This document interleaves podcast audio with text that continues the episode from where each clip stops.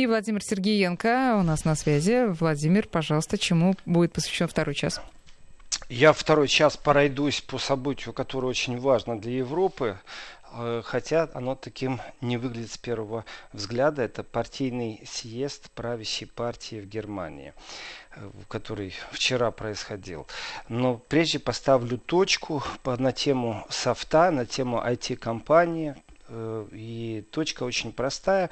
С 1 января следующего года Volkswagen создал структуру Э, Car Software, которая называется, ну, Car Software Organization, вот так-то она там, полное название, еще и Volkswagen приплечен.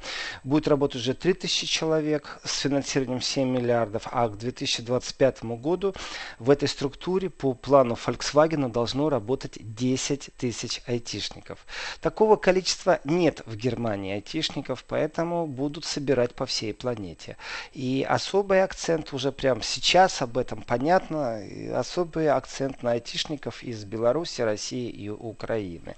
Вот так вот. Так что беречь нужно свои кадры сейчас будет, глаз да глаз за своими кадрами, потому что будут просто уводить. Уводить, потому что финансирование уже выделено. При этом это огромнейшее финансирование. И понятно, что конкуренция не только в сфере автомобилей, понятно, что конкуренция не только в сфере э, IT-производства, но очень большая конкуренция за кадры.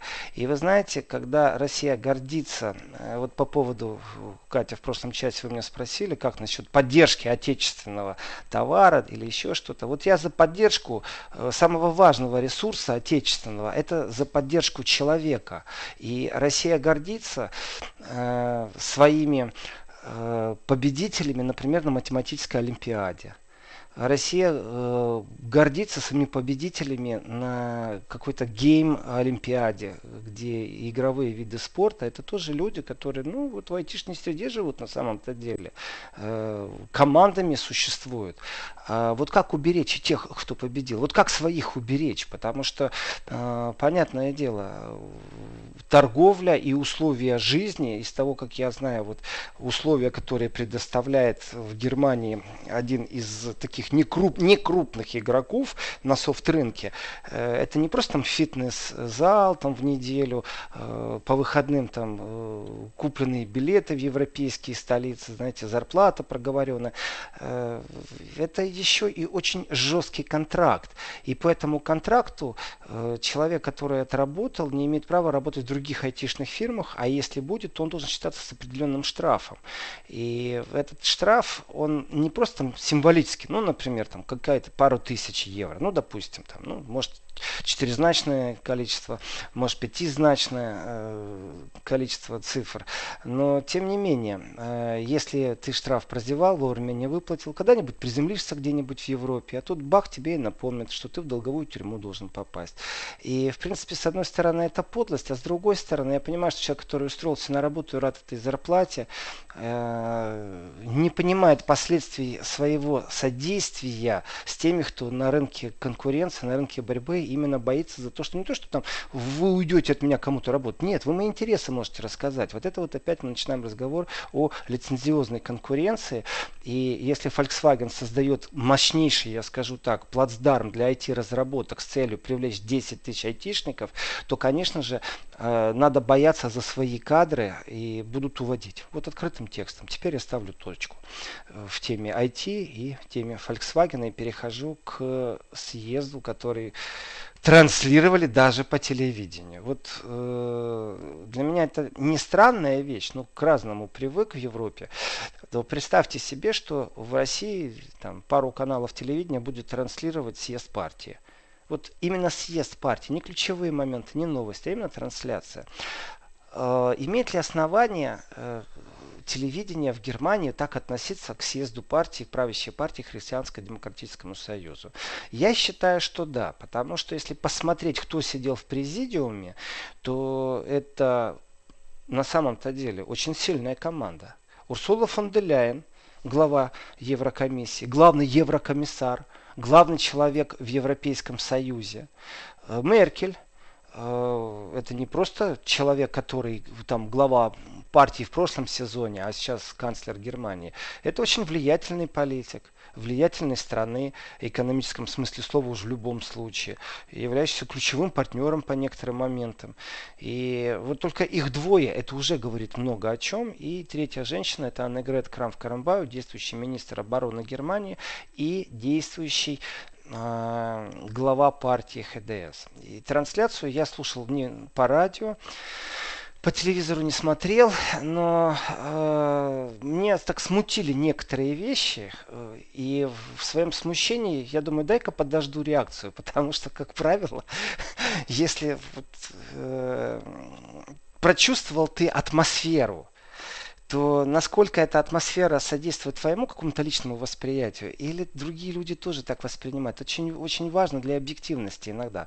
Ну, может, мне голос не нравится Урсулы фон де Ляйн, бывшего министра обороны или нового министра обороны в Германии. Может, мне просто не нравится засилье женщин, которые на партийном съезде говорят о том, что женские квоты должны присутствовать везде. Вот везде. Я понимаю, глядя на трибуну, что сидят удачные, успешные женщины, глава Еврокомиссии, глава Германии, министр обороны Германии и рассуждает о том, что в принципе нужно законодательно ввести женские квоты. То есть любая фирма, которая, например, имеет больше 10 тысяч служащих, обязана в совете директоров иметь не меньше там, 40% женщин. Ну, вот представьте себе такой закон, что в любой партии э, на уровне уже районной ячейки в совете партии, я не знаю там как это в России, но вот знаю как это в Германии, тоже законодательно должны быть введены обязательно в состав женщин женщины.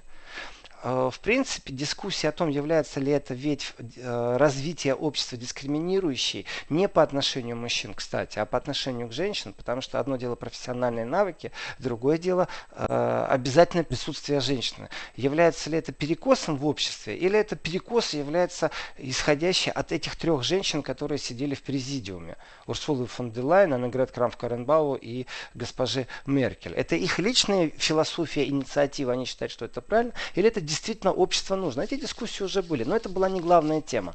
Меня поразила э, речь Аннегрет Крамф-Каренбау. Меня она поразила своим пустословием, если честно вот э, у нее какие-то проколы на проколах в последнее время. Когда она вдруг резко решила, что Германия должна быть игроком в Сирии, и из Германии должен исходить э, сигнал о том, что э, в Сирии должны быть международные войска на линии контроля и еще что-то. Вот я тогда уже выступал. Забыли спросить вот министра обороны Германии, что Турция и Россия будут делать в Сирии. Вот действительно забыли ее спросить.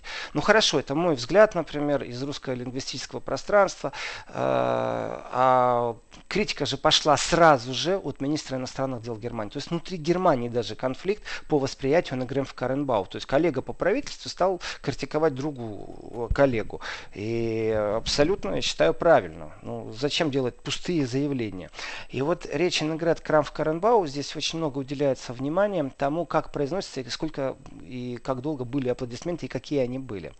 И вообще, как Меркель себя будет вести? А как Меркель себя будет вести, когда э, появится определенный человек, у которого большие проблемы с Меркель уже давно.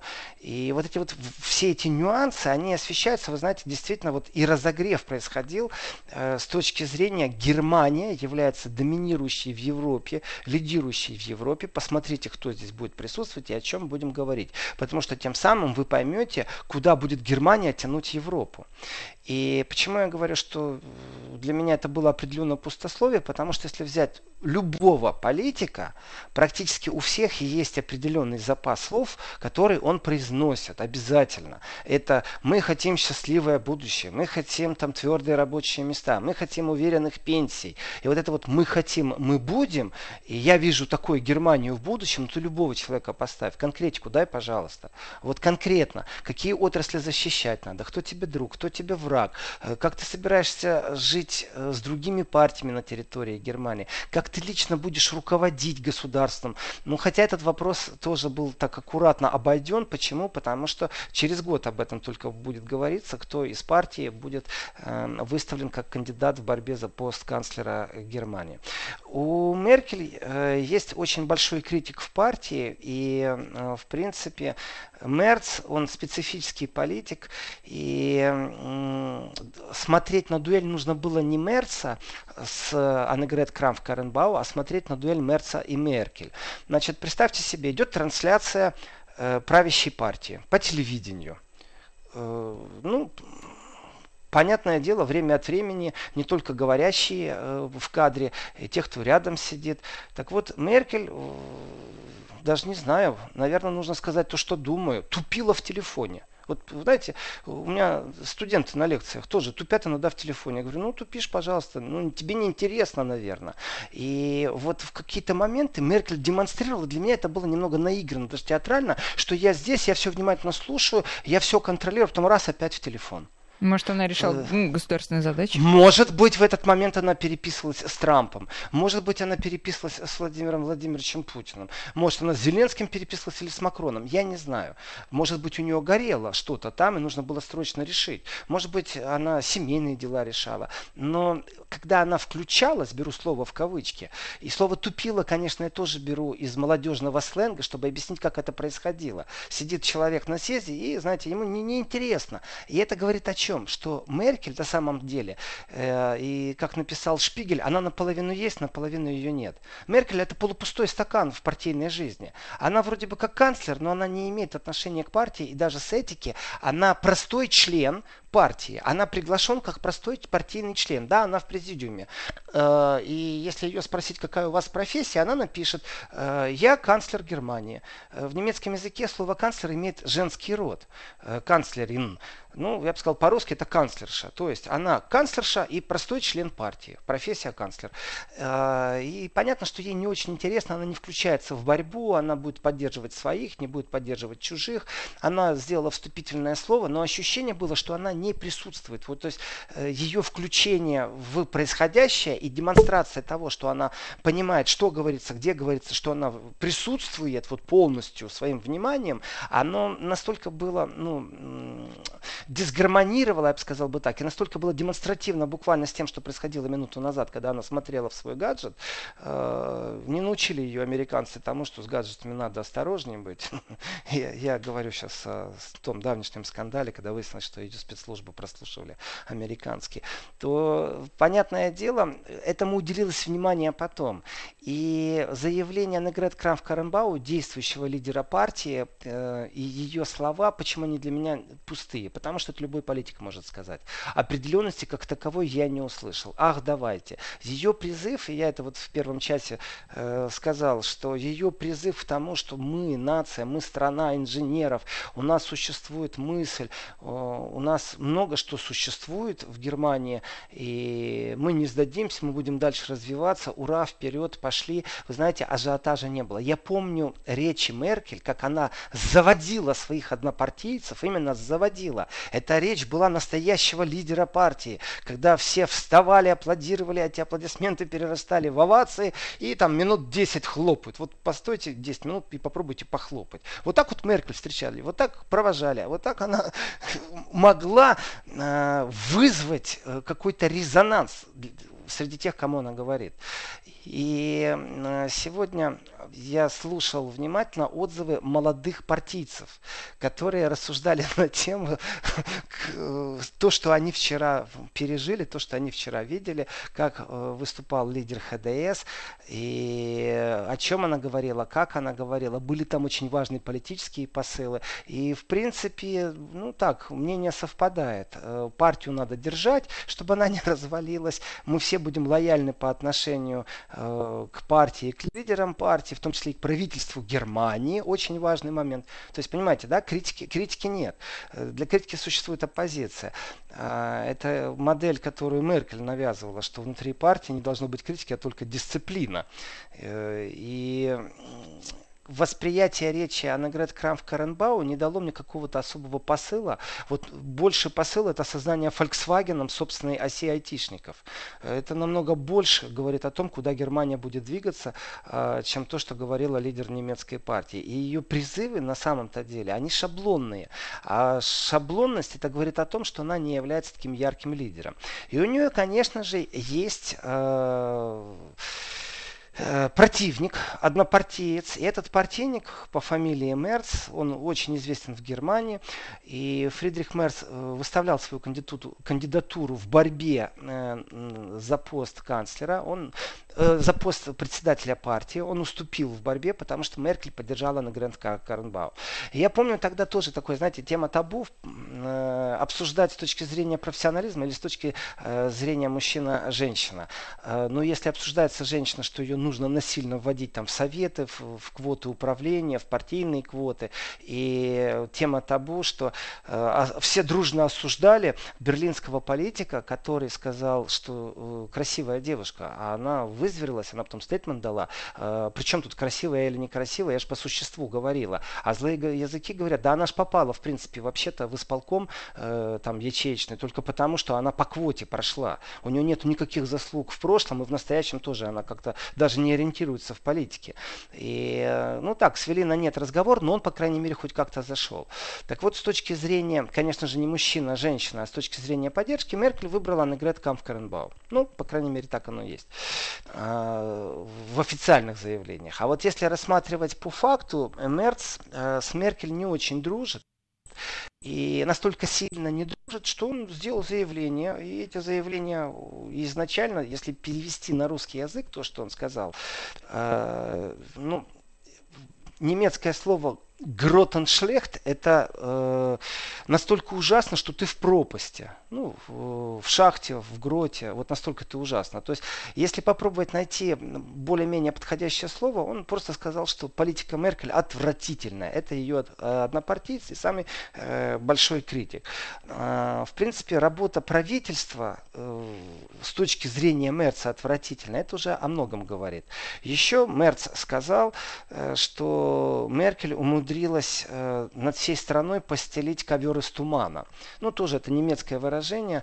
Э, в принципе, затуманенный взгляд, э, который был создан Меркель, ну, так, наверное, нужно интерпретировать и попробовать литературно это перевести, э, который она э, смогла распространить на всю страну.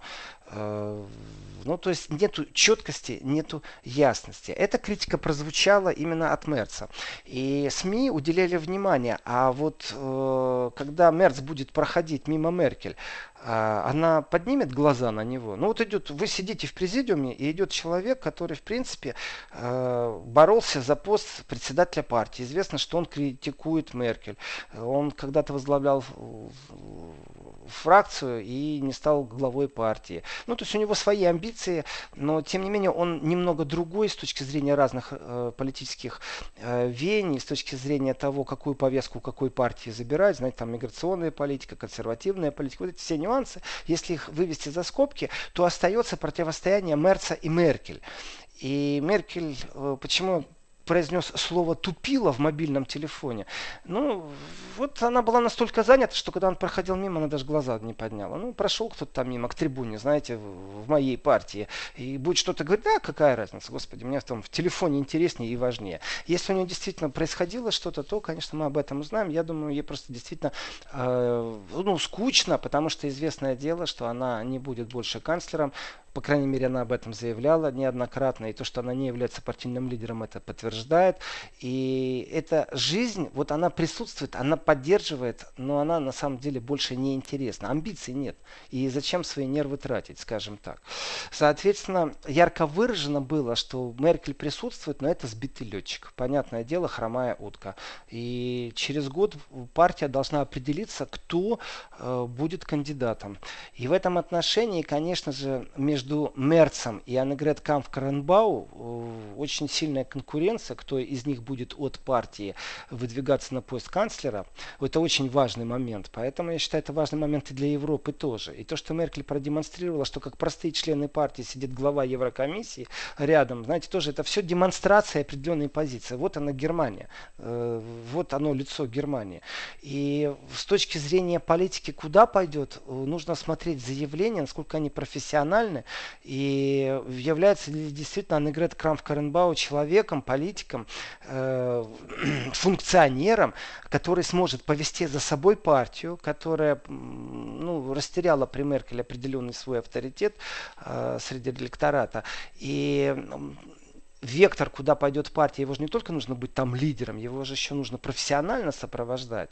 И в этом отношении, знаете, э, вот что мне тоже смутило, э, хотя это определенная честность. Анагрент Крамф Каренбауэр, она сказала, что там фраза такая витиеватая была, но смысл свелся к тому, что э, мы вот встречаемся, говорим, э, и как для меня это мало, потому что мы не влияем.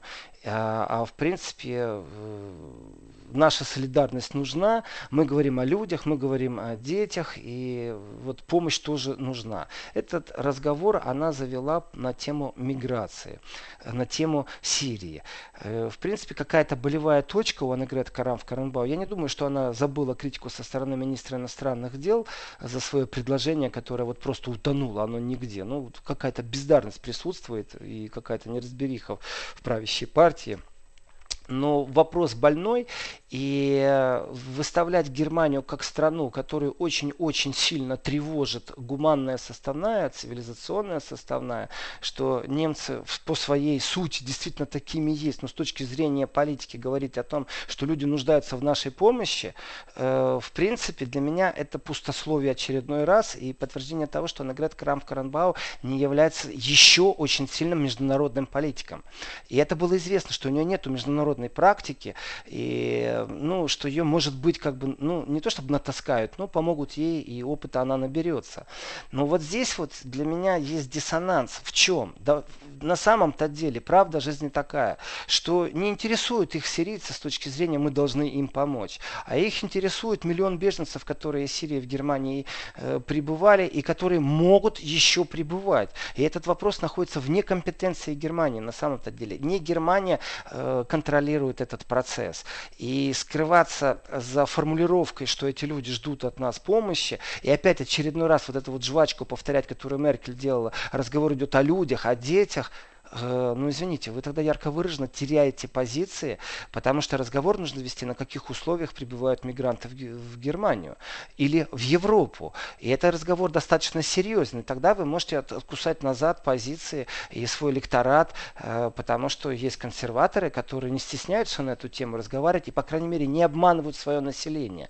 И, может быть, трижды Аннегрет Крамф Каренбау является человеком гуманным, и ее очень интересуют и люди, и дети, но партийный съезд хотел бы все-таки иметь больше четкости. Сейчас сделаем и... перерыв, Владимир, извините, а потом вернемся. 12 часов 34 минуты в Москве, о немецкой политике рассказывает Владимир Сергеенко. И должна вам сказать, Владимир, вы настолько увлекли слушателей, ну, не только сегодня, но и вообще вот за да, весь э, период, что идет программа Еврозона, что из разных областей, из Ростовской, из а, сейчас еще откуда-то, ну, совершенно с другого конца конца России а, вот из Калининградской области спрашивают, а как там Сара Вагенкнехт? Давно, давно о ней ничего не слышно, так что и про нее тоже вам придется рассказать. Тем более, что, насколько я знаю, она признана самым популярным политиком в Германии, согласно опросам. Хочу источник. Пожалуйста, исследовательский институт ИНСА по заказу журнала «Фокус» провел опрос, и вот, э, вот такой вот получился. Ее рейтинг составил 114 пунктов, а, вот, а Ангела Меркель на втором месте. Потрясающе. Ну, хорошо, я расскажу и про Сару, но пока еще э, буду находиться на э, съезде, в зале, да. в котором да, проходил съезд э, правящей партии. Ну, правящая коалиция, неправильно говорить правящая партия. Правящая коалиция, конечно, и ХДС, Христианско-демократический союз. Э, в принципе, вот еще раз, кажется, что это внутригерманское дело. Нет, это не так. Потому что президиум состоит как минимум из двух человек, которые вместе являются самой сильной связкой в Европе. Это глава Еврокомиссии, то есть самый главный человек в Евросоюзе, главный еврокомиссар, и Меркель. Да, Меркель не является сегодня самым сильным политиком Европы, это факт. Макрон сделал максимально все возможное, чтобы... Э, скажем, это изменить. И сделал это не по-джентльменски, знаете, так, политически, хладнокровно, везде, где мог, везде это и сделал. И Меркель, конечно же, позиции сдала. Логично, все понятно. Но Меркель вместе с Урсулой фон де Ляйен, это уже, конечно, связка очень сильная. Я не думаю, что в Европе есть еще одна такая политическая связка. Это не то, что там э, две женщины, э, и опять же, роль, почему я говорю о женщинах и выделяю это, потому что разговор идет о квотах. В принципе, философия Меркель, она ярко выражена видна. И в этом отношении Европа куда пойдет, я считаю, что очень много вот на этом съезде можно посмотреть, увидеть, и это э, развитие именно европейского вектора, потому что Урсула фон де Ляйен, это действительно от начала до конца проект Меркель. И э, глава сегодня в Европе, самый главный человек, это проект Меркель, это философия Меркель, потому что собственной философии Урсула фон де Ляйен еще ни разу не демонстрировала. Как эффективный менеджер, она вызывала просто огромнейшую симпатию Э, многодетная мать, которая была там министр семьи. Э, все замечательно. Но когда она стала министром обороны, Урсула фон де Ляйен, там была сплошная критика. И иногда эту критику гасили, а иногда она была очень издевательской. То есть, как, как профессиональный функционер, она присутствует. Как профессиональный эффективный менеджер, она в Министерстве обороны Германии не добилась больших успехов. Э, ну, посмотрим, какая она будет как глава Европы. И э, на партийном съезде, я так скажу еще раз, очень важный момент. Я помню вот эти овации, которые были Меркель. А когда, вы знаете, есть такая неопределенность, и люди в зале встают и не знают, вставать, не вставать, знаете, как-то так. Ну, большого порыва встать я не увидел. И аплодисменты, вроде как они есть, но это не те аплодисменты, знаете, которые взрывают, которые заводят, и ты понимаешь, что перед тобой сидит лидер, лидер Германии, лидер партии, лидер Европы, э, сильный переговор переговорщик. Э, кстати, о переговорщике. Э, прозвучала на съезде такая похвала и как бы очередной раз подтвердили, что Меркель очень сильный профессиональный переговорщик. Я думаю, что вот такое лоббирование, вознесение Меркель насчет того, какая она сильный переговорщик, в политике очень многие вещи подготавливаются заранее, и политика пожинает лавры профессионально. Если политик будет афишировать и свои неудачи, в том числе, то, конечно, меняется картина мира. Если посмотреть на то, какая Меркель была переговорщик с Януковичем, то позиция Европы в контексте, э, если ты не подпишешь, подпишет кто-нибудь другой, э, как переговорщик эта позиция пришла в тупик. А как достижение цели, действительно ассоциацию Украина, э, не Янукович же подписывает, действительно сказали, сделали, подпишет кто-то другой.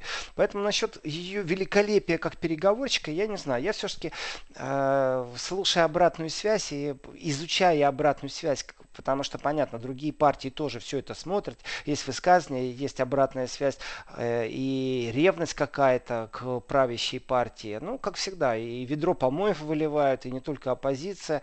Э, но, тем не менее, то, что прозвучало и как оно все прозвучало, говорит об очень сильном уменьшении авторитета Меркель. Это безусловно просто. И я понимаю, что ей тоже очень деликатно нужно подходить к вопросу. Она действующий канцлер, но она не должна участвовать в партийной э, жизни и тянуть одеяло на себя. Все-таки она должна от этой партийной жизни абстрагироваться и дать возможность тем, кто в партии, э, кто будет представлять партию в борьбе за канцлерское кресло в следующем сезоне.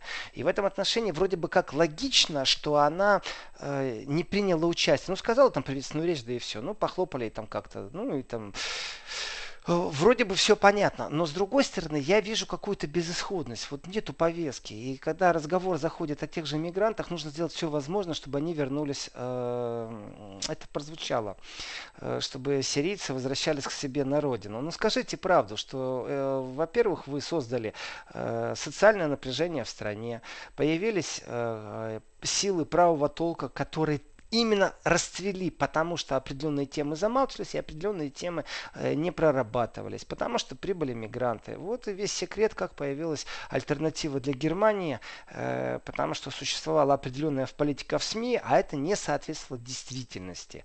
И fake news э, знают много кто, а вот понятие Lügenpresse знают те, кто интересуется Германией. А это то, что Меркель кричат в Восточной Германии, когда она там появлялась, а картинку эту, конечно же, даже э, официальные и минстримовские СМИ не транслировали, зато в Ютубе очень легко найти, какие кричат в догонку. То есть лживые СМИ.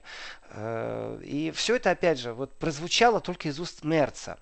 И противостояние между Мерцем, а Фридрих Мерц действительно, он Меркель не простил, э, и у них конфликт между собой такой достаточно сильный, и об этом все знают. И не просто так я говорю, что он шел к трибуне там говорить, а Меркель в этот момент в телефон смотрела. На это обратили внимание все. То есть она его игнорировала и очередной раз показывала, как она поддерживает Аннегрет Крамф-Каренбау. А, ну, Мер, Мерц потом решил, что надо подойти к Меркель так в глаза и посмотреть пристально. Знаете, там, кто первый глаз отведет такую детскую игру, тот и проиграл. Или кто там первый засмеется. То есть там полное, я так понимаю, отсутствие симпатии друг к другу между Мерцем и Меркель. И, соответственно, он не будет иметь поддержки Меркель на выборах. А вот здесь вот начинается разговор, который тоже, знаете, старается стараются притушить.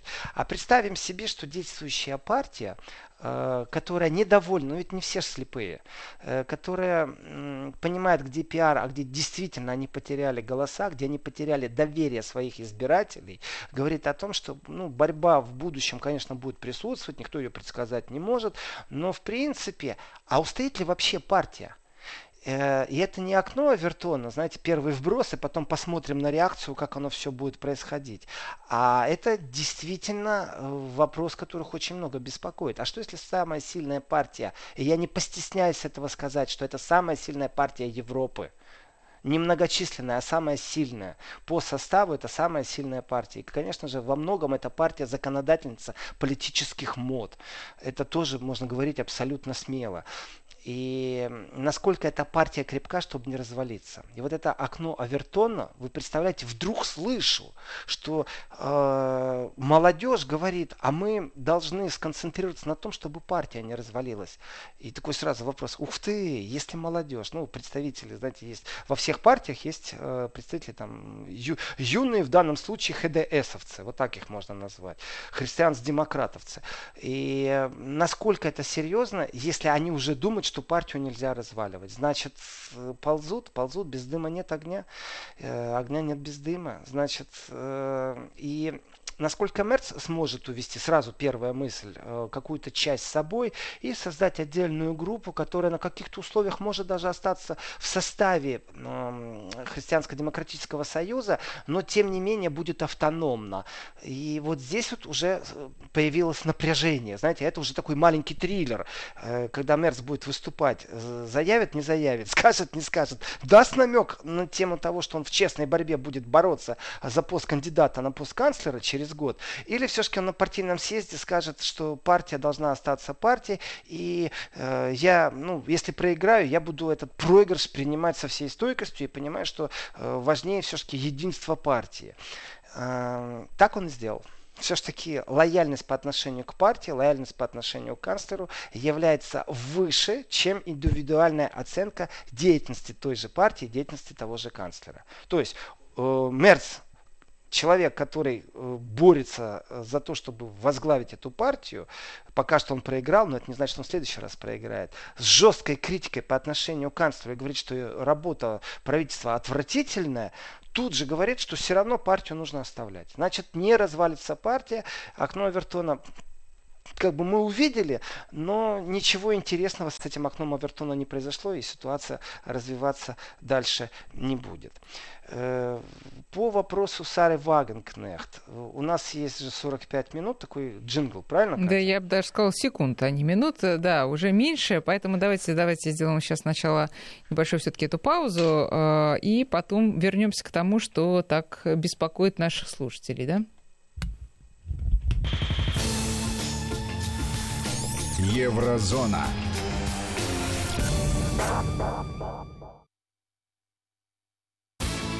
Вести ФМ. Уфа 102 и 1. Казань 94 и 3. Улан-Удэ 88 и 4. Таганрог 104 и 4. Томск 91 и 1. Москва 97 и 6. Вести ФМ. Первый. Вести ФМ.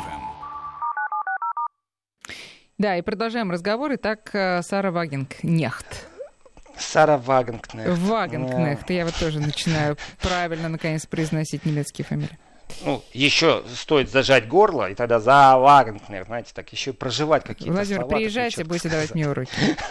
Хорошо. Сара Вагенкнехт. Давайте я точку поставлю по партийному съезду. В принципе, э, самые главные и основные моменты я озвучил.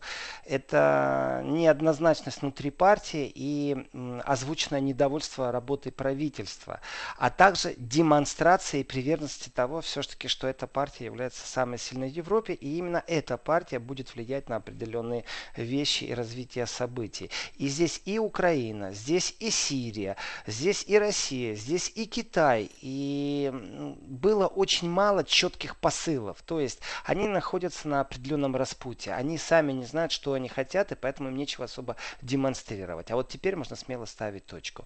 Э, да, Катя, вы правы, я пропустил, признаю, э, что в 11.57 первый раз я смотрю 21 числа было опубликовано, что Сара Вагенкнехт пододвинула Меркель и является самым популярным политиком э, Германии.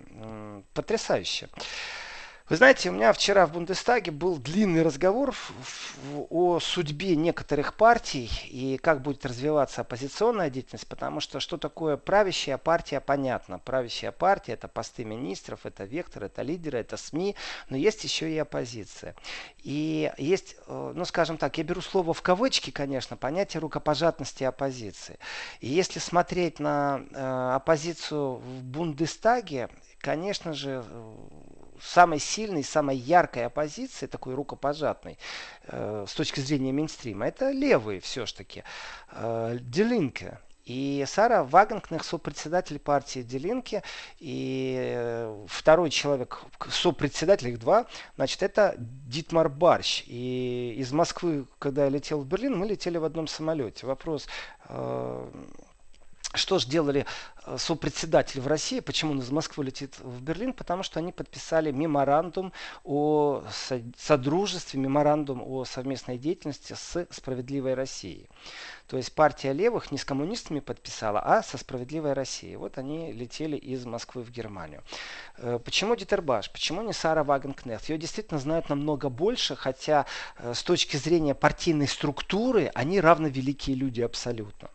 И, и их сопредседательство, этот симбиоз, он на самом деле абсолютно правильный, потому что э, Барш все-таки больше стратег, а Сара Вагенкнехт, она как оратор намного ярче. И с точки зрения э, критики, которую Сара Вагенкнех дает, она скажем так, эмоциональность присутствует, но основной все-таки посыл всегда в цифрах, всегда в фактах. Э, он не эмоциональный и не основан на философии или партийной идеологии. И вот здесь вот нужно сказать, что Сара Вагенкнех сегодня находится достаточно в тяжелой ситуации. Почему? Э, потому что э, существует два разных подхода в понятии движения левых сил. Их иногда называют еще левацкие. Левацкие это немножко оскорбительно.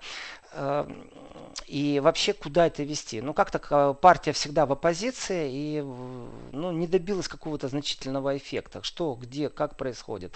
Дело в том, что сама партия по своей философии, она была передана по наследству из ГДР. То есть там присутствовали люди, которые относятся к понятию социализм лучше, чем к понятию капитализм. То есть самое лучшее от социализма всегда будет лучше, чем худшее от капитализма.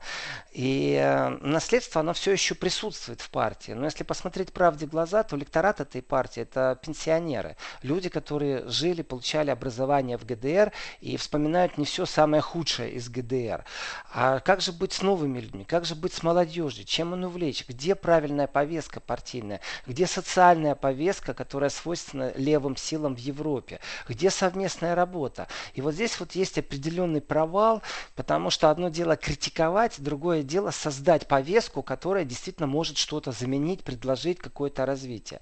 И вопрос, который в левой партии, и это очень сильно ослабевает, почему я так удивился, пропустил действительно, но э, удивился, почему? Да дело в том, что левая партия, она очень сильно ослабела. Сара Вагнкнехт все-таки э, некоторое время назад, э, объявила о том, что она создает собственное движение вот это собственное движение вперед, оно не дало выстрела, но оно могло привести к развалу вообще левой партии. То есть это и так партия оппозиционная. Э, но совсем ее развалить, ну, тоже как-то многие говорят, не надо. Вот если на съезде у христианских демократов говорят, что не надо, то точно так же и на партии левых есть те, кто говорит, что лучше развалиться, сойти заново, а есть те, кто говорит, ни, ни в коем случае э, разваливать нельзя. Но есть и другое течение. И вот Сара Вагенкнехт, она представитель определенных взглядов, и разногласия в партии сводятся вот к чему. Смотрите, в правительственной коалиции, кроме христианских демократов, существует еще э, социал-партай Deutschland. Это социал-демократы.